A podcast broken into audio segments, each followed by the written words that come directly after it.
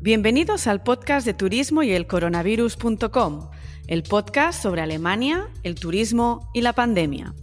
Soy María Miguel, llevo más de 20 años trabajando en la industria turística, más de 15 viviendo en Berlín y son ya 21 episodios de podcast publicados. Por aquí pasan los actores y actrices que están detrás del telón en esta industria de los viajes.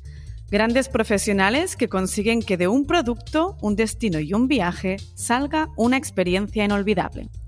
Personas que me han acompañado en mi trayectoria profesional, personas a las que me ha encantado conocer y que quiero compartir contigo. Hoy está con nosotros Blanca Trautmannsdorf, directora de marketing de la Oficina de Turismo de Austria en España. Blanca, que acompaña la oficina desde hace más de 30 años, nos contará sobre la misión de Österreich Werbung, la información que pone a disposición del viajero y de la industria turística, y por supuesto nos hablará sobre el destino. Un destino que mucha gente asocia con senderismo, esquí, Viena y edificios históricos, pero como afirma Turismo de Austria, es mucho más. Tocará hablar de la situación de la pandemia en Austria, de cómo llegar y en qué condiciones se puede entrar. Una vez allí, hablaremos de cómo disfrutar de unas vacaciones en Austria, tal y como la oficina enfatiza en esta misma marca. Vacaciones en Austria. Disfrutad el episodio. Querida Blanca, bienvenida al podcast de Turismo y el Coronavirus y muchas gracias por acompañarnos. ¿Qué tal estás? Muy bien. Hola, María, ¿qué tal tú? Yo bien, estamos aquí ya preparados para la desescalada. Ya sabes que yo estoy situada en Berlín. Empezamos justo abrir las terrazas de los restaurantes el viernes pasado y el tiempo sigue siendo una locura, pero el ánimo es muy distinto. Estamos mucho más abiertos, con esperanza. Todos creo que vemos esa luz al final del túnel y ya da ganas de pensar en el verano, que antes lo veíamos muy mal. Así que nos viene genial hablar contigo porque en este podcast Entrevistamos siempre profesionales del turismo, algo surgido con la necesidad de intercambiar ideas, pero también de hablar de destinos mientras no hemos podido viajar. Y ahora que tenemos esta luz al final del túnel es genial poder hablar con destinos como Austria, porque eh, necesitamos saber cuáles son las circunstancias actuales, cómo está la pandemia, cómo podemos entrar en el país. Alemania y Austria además son países que acostumbran a trabajar un poco de la mano en el sentido de que hay mucha gente que va al sur de Alemania y aprovecha para visitar Austria, sea con excursiones radiales o, combinando los dos destinos, haciendo un 50-50 Alemania-Austria. Tú mejor que nadie, desde luego, nos puedes contar todo lo que hay que descubrir en Austria. De hecho, habláis en vuestro portal en austria.info que Austria es mucho más que senderismo, esquí, Viena, edificios históricos y que vuestra marca es Vacaciones en Austria. Cuéntanos eh, qué es lo que quiere mostrar Turismo de Austria. Bueno, Turismo de Austria, para empezar, un poco por su historia, ¿no? Es, es realmente como, como empresa, es la empresa um, techo, se podría decir, de todos los destinos eh, dentro de Austria, ¿no? Y mm, el Turismo de Austria quiere mostrar a nivel mundial la riqueza, primero cultural, que yo creo que Austria es muy conocido por su riqueza cultural, pero también por su naturaleza, por las montañas, por los ríos. Y, esta combinación, creemos nosotros, ¿no? que es uno de los máximos atractivos que puede encontrar un turista viajando por Austria, ¿no? que ciudades no tan grandes, pero con este entorno, entorno tan natural y tan bonito como decimos, casi a pie de los Alpes, ¿no? Cultura a pie de los Alpes. Entonces, todo esto lo resumimos en nuestro mensaje, vacaciones, o sea, mensaje y marca, vacaciones en Austria. Y esto es nuestro trabajo a nivel mundial de, promocionar Austria como país cultural con este entorno natural o naturaleza tan bonita. Las condiciones de la pandemia han limitado a todos los países, sea de forma completa o forma parcial. ¿Cuáles son actualmente las condiciones para entrar en Austria?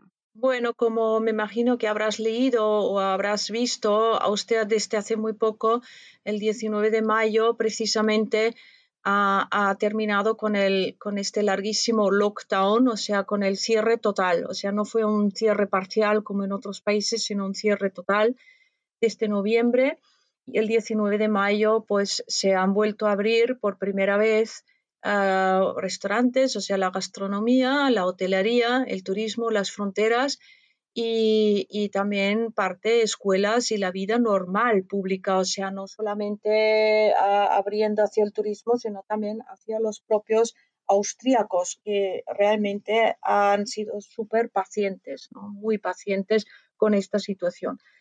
Pero la situación actual lo permite, o sea, Austria, la incidencia ha bajado muchísimo. El día de hoy estamos casi por debajo de 40 eh, nosotros lo contamos a siete días, no a 14 como otros países europeos. Y la verdad es que eh, va de momento bien, pero ojo, o sea, hay que ser muy prudente con, también con los datos, porque sabemos que, hay, hay, que, hay, que, hay que ir con mucha prudencia y cautela. Ahora lo que vale para entrar o viajar a Austria, esto es importante saber, que es primero un test antígeno que no puede ser más, mm, o sea, no puede tener más de 48 horas desde el momento que se realiza. Lo mismo podría ser un test negativo PCR, lo mismo, pero 72 horas desde que el momento que se realiza. Y luego también vale para personas que, que hayan recibido la vacuna dos veces y la, primera o la segunda en este caso 22 días de vigencia. O sea, a partir del día 22 ya pueden entrar libremente sin ningún test adicional. Y entonces, uh, estas son las tres normas oficiales desde el 19 de mayo. Vamos viendo que funciona. Y luego hay todos estos papeles que los conoces de Alemania. Hay papeles tipo online que hay que rellenar antes de, de entrar, que se llama el travel clearance en el caso de Austria.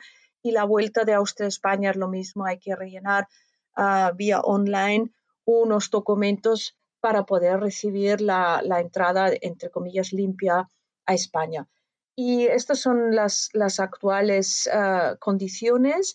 La cuarentena ya no existe, ya no es, o sea, existe, pero no es obligatoria. Por si alguien, esta es una pregunta que nos ponen mucho últimamente, por si alguien da positivo, pues eh, se ofrece a los turistas o a los visitantes de Austria la estancia de cuarentena gratuita en los hoteles de Austria. O sea, esto es un gran servicio por parte del, del gobierno austriaco. Wow, una buena forma de incentivar que tengáis visitas, eso es fenomenal.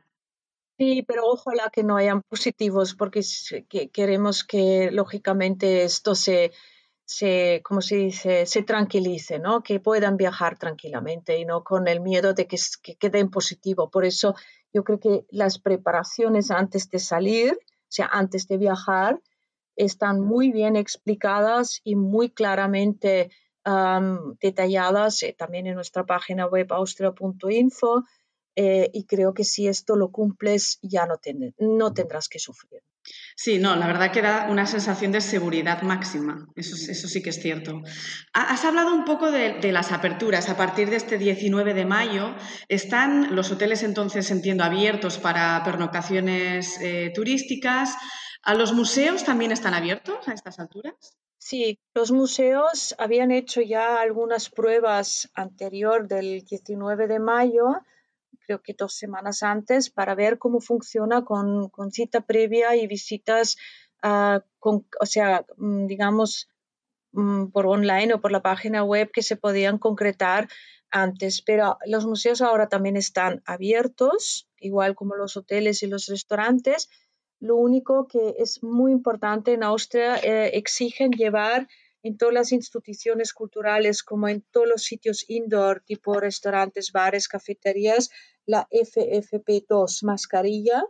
Esto aún es importante. Habrán cambios, ya lo puedo adelantar, a partir tal vez del 10 de junio ya, ya se comunicará oficialmente a través del gobierno austriaco, bueno, desde el Departamento de Salud.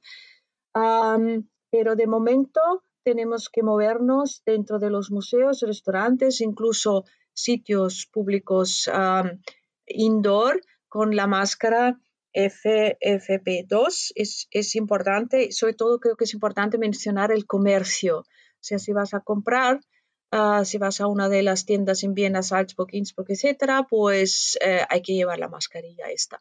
Y mm, es importante saberlo y es importante llevar suficientes encima, o si estás unos cuantos días, pues es mejor ir cambiándolas.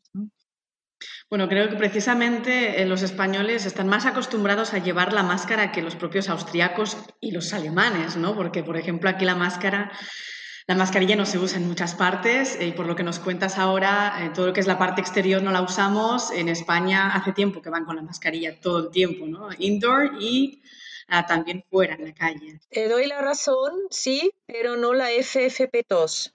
Es, es una gran diferencia. O sea, aquí llevamos desde junio 2020, desde San Juan de, de junio 2020, la mascarilla obligatoriamente, sobre todo en el, en el ámbito indoor pero pueden ser las convencionales de tela como las caseras hechas por, tú, por ti misma, pero no la FFP2, que primero es un gasto, lógico, hay que comprarlas, y segundo no son tan agradables, ¿no? Porque yo aquí llevamos las de tela en España y vamos bien, vamos tranquilos, ¿no?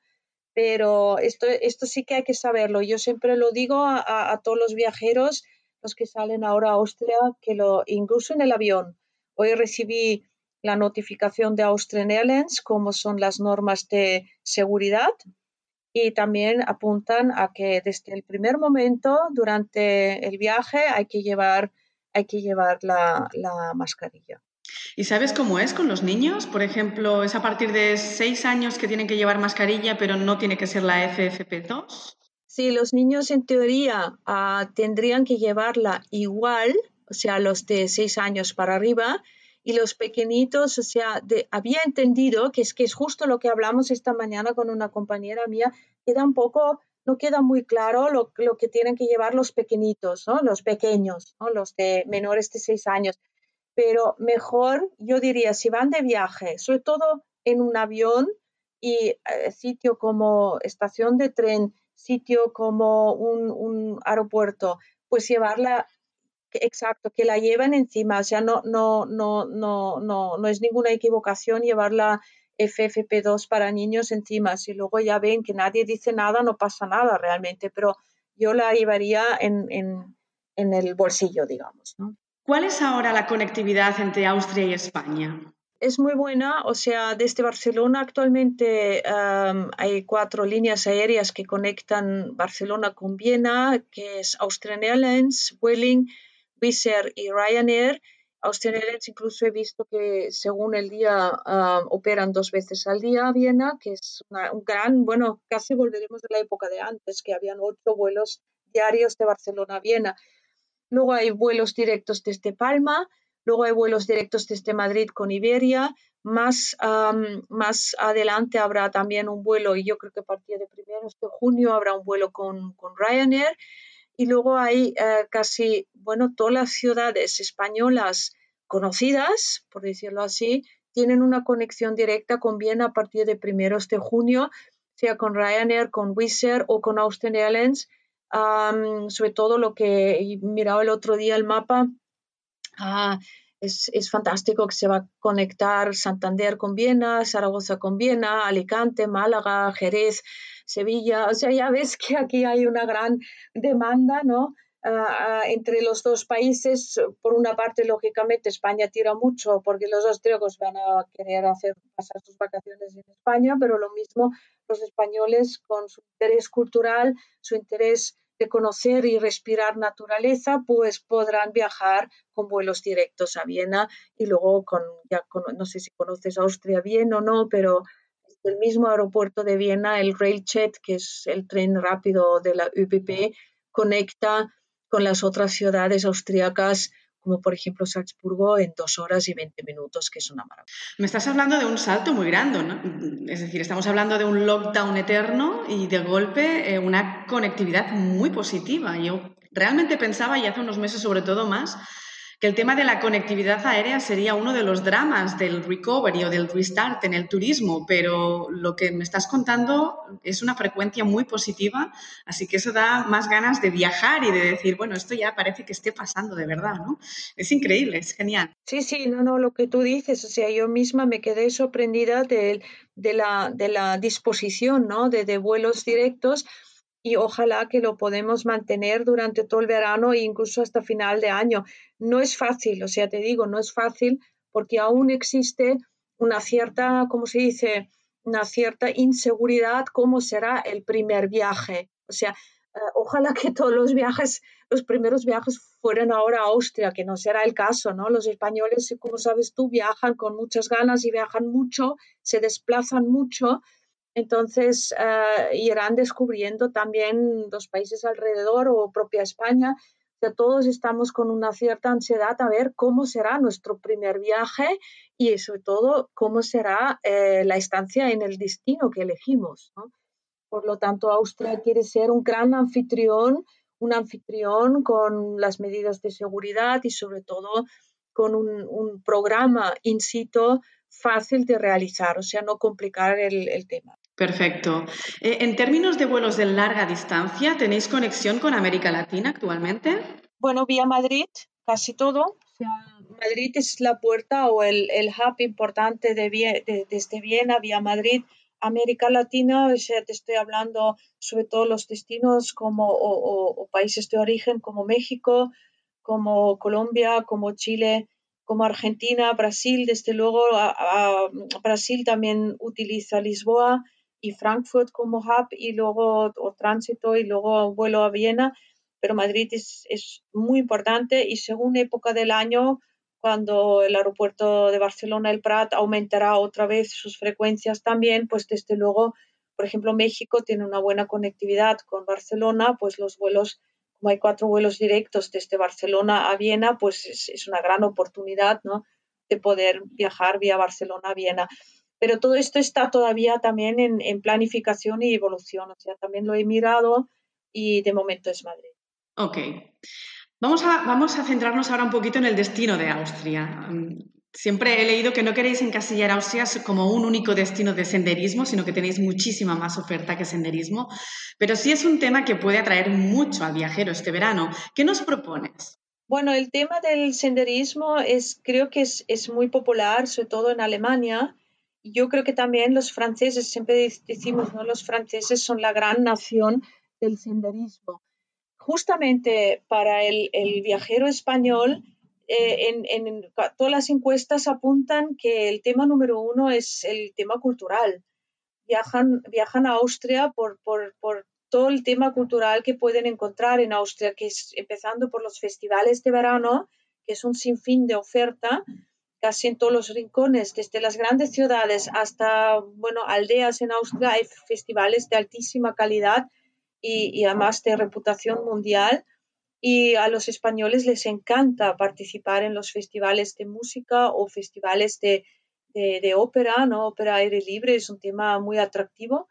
Y luego el tema cultural también, lo que es visita al museo, o sea, casi todas las encuestas que hemos hecho, eh, uno de los grandes, bueno, como se dice, retos es poder visitar pues, el museo del Palacio de Schönbrunn en Viena o el Palacio de Heilbrunn o Mirabel en Salzburgo o el Palacio Imperial de Innsbruck o Schloss Ambras o en Graz Schloss Egenberg. O sea, eh, el tema de la visita cultural museal está siempre en uno de, está en el ranking arriba de todo.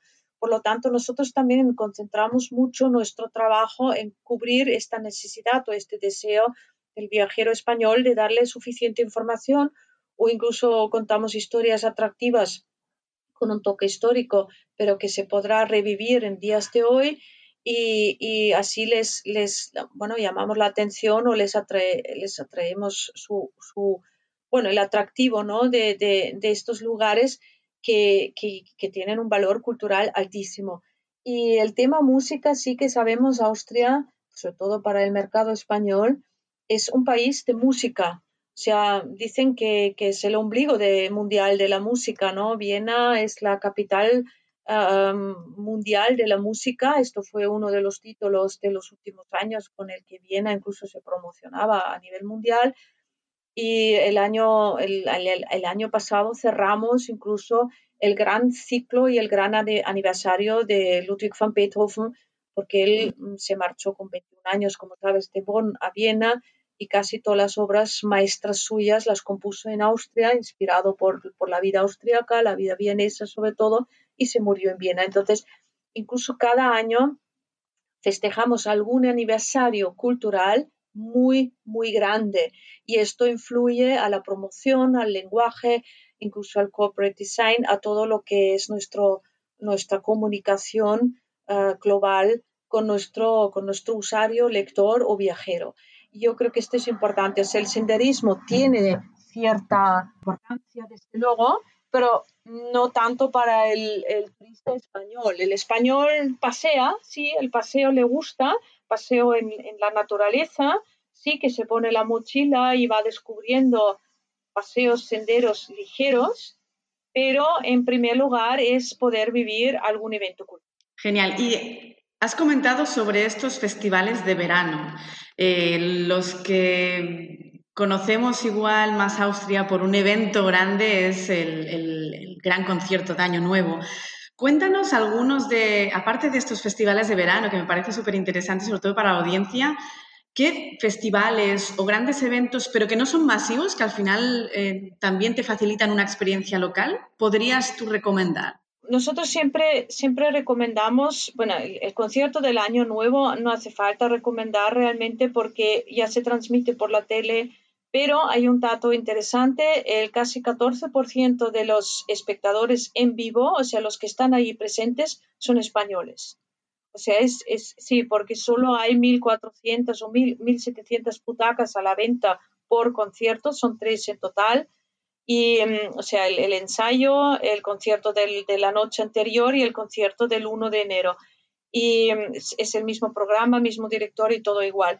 Entonces se venden los tres conciertos y el 14% ocupan españoles debido a este interés tan alto cultural. O sea, aquí en España tenemos agencias especializadas en viajes culturales y musicales y ellos pues por ejemplo pues venden este concierto y la estancia alrededor del concierto así ves ya eh, qué alto es el interés en vivir algo cultural en Austria y otros otros ejemplos pues por ejemplo yo siempre nombraría el festival de Grafeneck sí que es verano y en invierno porque Grafeneck es un lugar no sé si lo conoces en, se encuentra entre Krems y Viena está en, el cauce del río Danubio, precioso, el lugar es mágico, es un palacio del estilo Tudor, uno de los pocos que tenemos en Austria de este estilo, porque Austria más bien sabes que los palacios son barrocos, ¿no? Pues este es un estilo Tudor, o sea, del siglo pasado.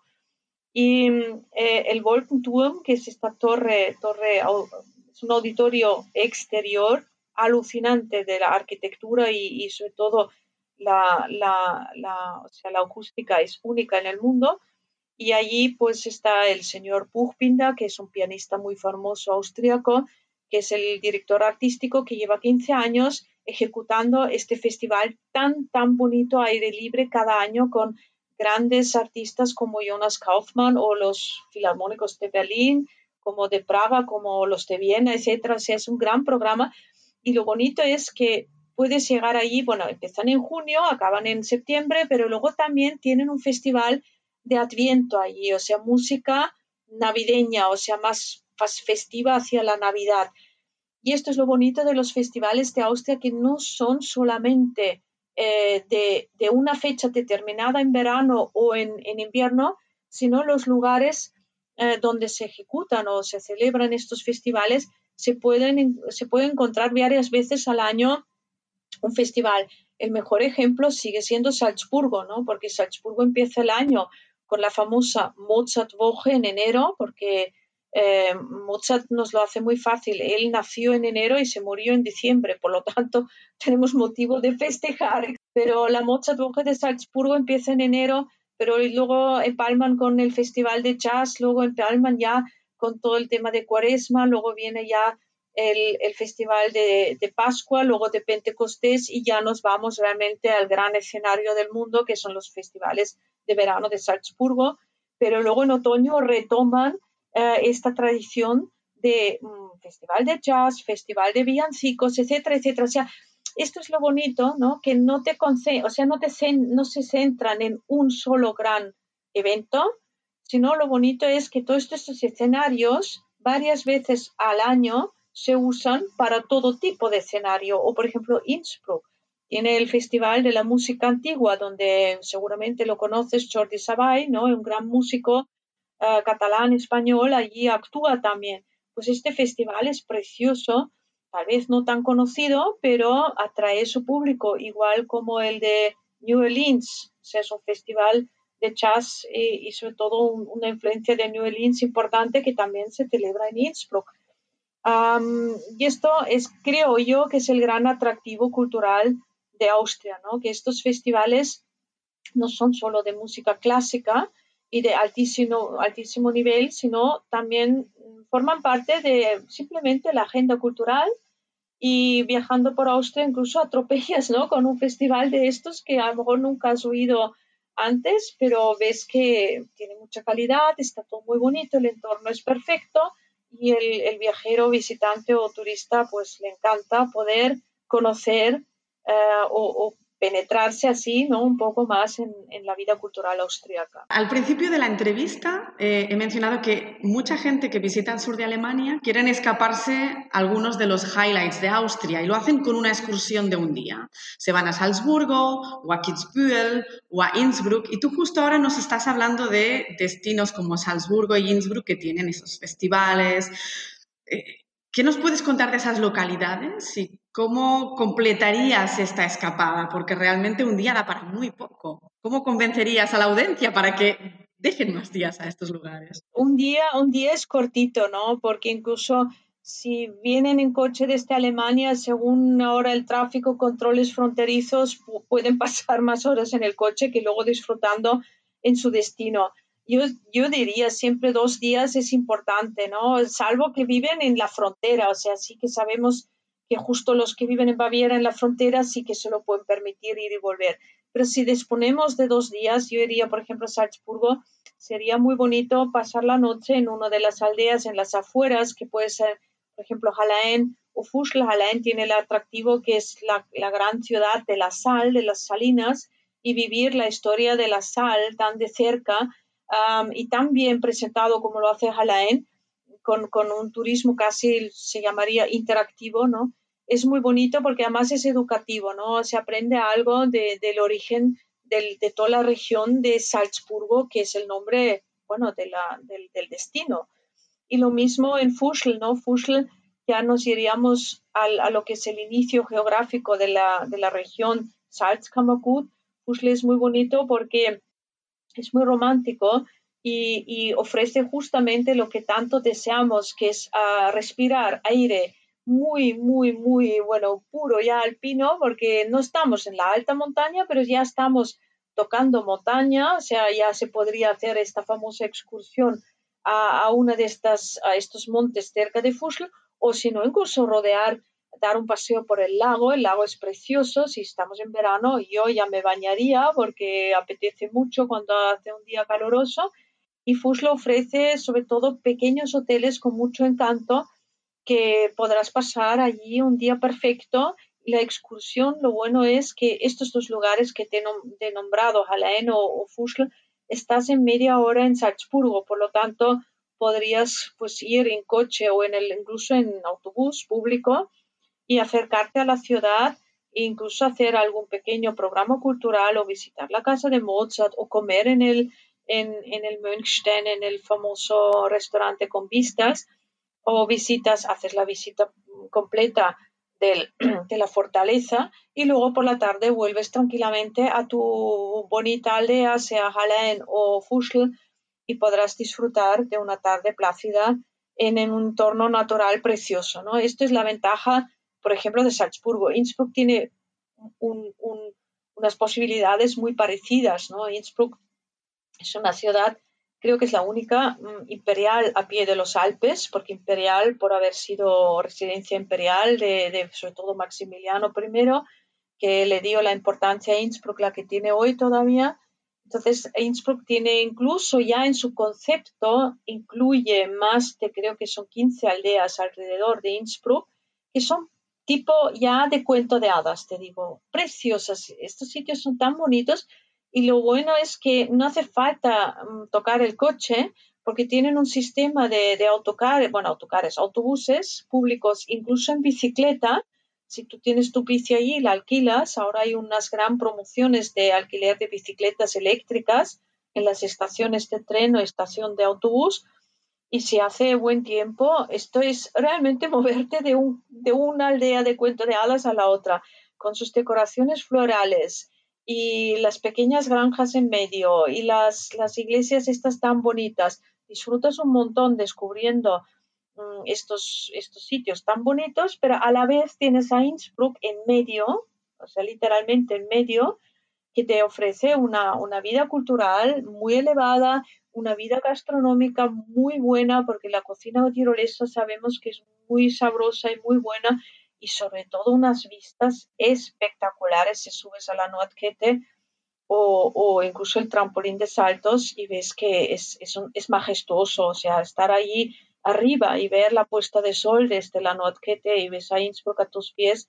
creo que es único en el mundo. O sea, ya ves, en las cercanías, alojarse en las cercanías vale la pena y es para mí es una pequeña excursión de dos días. Y más y todo, por lo que cuentas, ¿no? Porque lo bonito de esto es eh, disfrutarlo y con tranquilidad, ir sin prisas, perderse por, por igual pueblecitos que no estaban ni en la ruta estimada.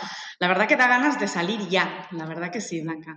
Blanca, ¿tú eres originalmente de dónde de Austria? Yo soy de, del sur de Viena, de Baja Austria. Mi, mi aldea se llama Füssendorf. no es muy conocida, más bien por, por, porque allí se halla el centro comercial más grande de Europa, es lo único que se sabe, pero es una aldea pequeña y nada, yo, yo por ejemplo disfruto ¿no? de la cercanía de, de, una gran urbe que es Viena, ¿no? que es una gran capital mundial, y estoy a menos de 5 kilómetros, pero tenemos un, un espacio verde en medio, o sea, no tocamos, la aldea está realmente en un sitio verde y, muy cerca de mi aldea está Baden, que es una pequeña capital romana, de origen romana y imperial también, o Mödling, otra ciudad muy antigua de, antes de los Habsburgo, ya fue capital de comarca de, los Bamberger, que fue la dinastía anterior a los Habsburgo en Austria que reinaban.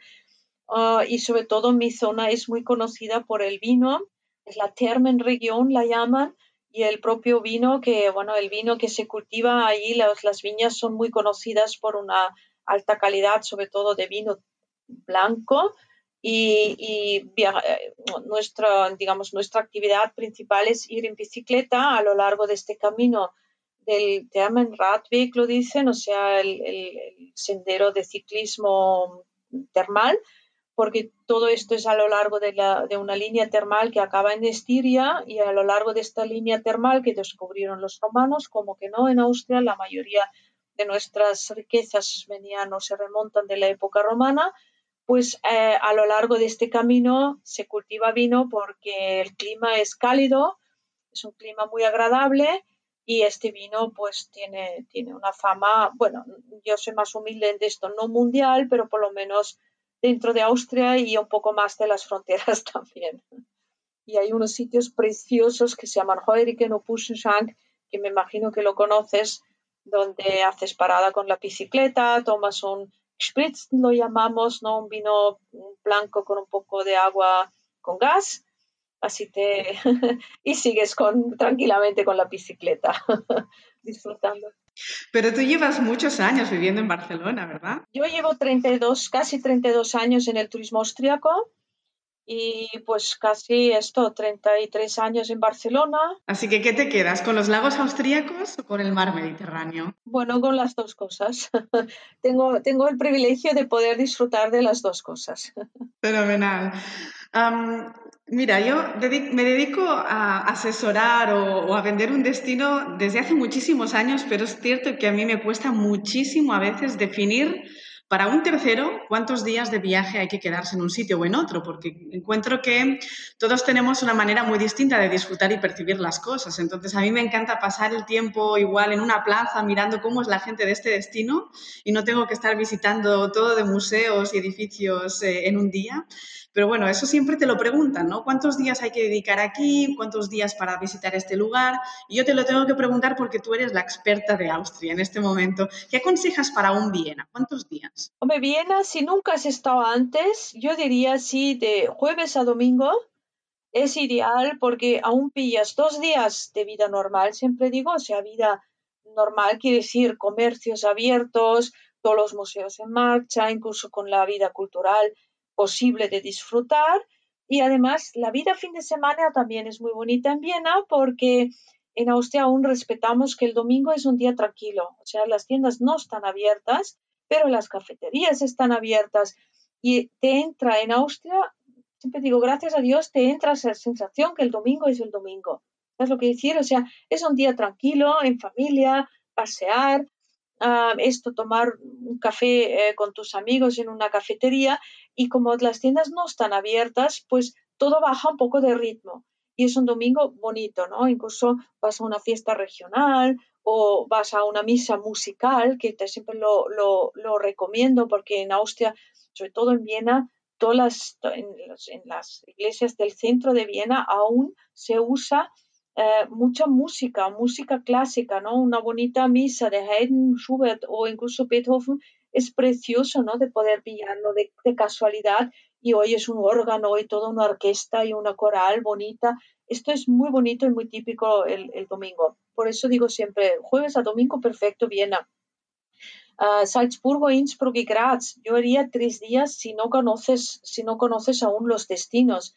Graz es la segunda ciudad más importante de Austria y Graz es una ciudad muy bonita, muy alegre, ¿no? muy cálida, de mucha luz, clima diferente, mm, mucho más al sur. Y Graz también digo, se merece tres días porque Graz tiene muchas cosas en sus alrededores que se podrá, incluso aprovechando el transporte público, visitar fácilmente. Y mm, esto es un poco mi, mi orientación, ¿no? desde luego los que ya conocen bien a bien en dos días, si, si cada vez vuelven, pues ya conocen cada vez mejor lo que quieren visitar y si les queda alguna cosa pendiente, pues en dos días siempre lo vas haciendo estructuradamente, ¿no? Ya sabes que Austria ofrece las tourist cards, ¿no? Que esto es una gran, una gran comodidad para el, el visitante que no tiene que ocuparse de nada, compra la Viena Card o Salzburg Card o, o la Innsbruck Card y ya se puede mover libremente y además aprovecha el tiempo a tope, ¿no? Última pregunta. ¿Cuál sería la ruta en coche que tú recomendarías si vamos con familia desde España? La ruta en coche en familia, eh, hay un clásico, ¿no? Que es entrar, hay dos entradas mm, fáciles. Una es la de Vía Suiza, Feldkirch, que empiezas en Vorarlberg y, y haces pues la parte de la ruta alpina hasta que llegas a Salzburgo Luego ya empalmas con la ruta de Danubio, que es Linz hasta Viena, y Viena se podría hacer la, ruta del sur, que es Estiria, vía Graz, Klagenfurt. Incluso allí podemos salir de Austria, o sea, la frontera con Italia, y sería la gran ruta esta en coche que necesitas fácilmente, digo yo ahora sin exagerar, entre 10 a 15 días, porque ya la ida, bueno, la ida hasta la frontera serían 12 horas desde Barcelona, y la vuelta desde Italia son otras 12, 15 horas. Por lo tanto, hay que, hay que restar ¿no? lo que son las horas en coche hasta llegar. Pero la gran ruta la haría dentro de Austria entre 10, 12 días. Y mm, es lo que te, te acaba de eh, em, explicar. Luego hay rutas más pequeñas, desde luego, como solo quedarse en la Cámara de los, de los Lagos, o sea, Salzkammergut, o la del sur de, de Austria, Carintia, la ruta de los lagos de Carintia, y incluyendo el Großglockner, el monte más alto de Austria, o realmente solo la ruta alpina, que es Salzburg, Innsbruck y, y tal vez Lienz, y te concentras en, en, lo, lo, que digo yo, lo rocoso, ¿no? O sea, ver realmente mucha montaña y, y hacer esta ruta donde se ubicaría también Kitzbühel, que lo has nombrado, que, sería más bien la parte del oeste de Austria. Blanca, tenemos excusas perfectas para escaparnos a Austria este verano, así que quien tenga muchas ganas de viajar, yo creo que es un destino espectacular, sobre todo pensando en, bueno, en viajes que sí que podemos hacer en coche desde España. estamos en Andalucía es más complicado, son muchos, muchos kilómetros, pero tenemos una muy buena conectividad, como has dicho, así que yo creo que ya, ya toca cambiar el chip y mirar un poco esas ganas, volver, volver un poco a la normalidad de antes. Gracias por todos los insights que nos has facilitado, por toda la información, la verdad que ha sido espectacular. Te deseo muy buenos días en, en Barcelona y espero verte pronto. Muchísimas gracias María y que vaya muy bien. Espero conocerte en persona algún día, ¿no? Sí, lo vamos a hacer, claro que sí. Un beso, cuídate. Un abrazo, adiós. Espero que os haya gustado el episodio con Blanca. La verdad que ha sido un viaje increíble.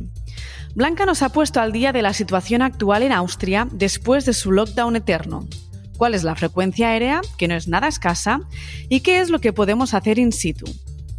El interés cultural de los españoles por Austria me ha parecido abrumador. ¿Habrá turismo cultural este verano?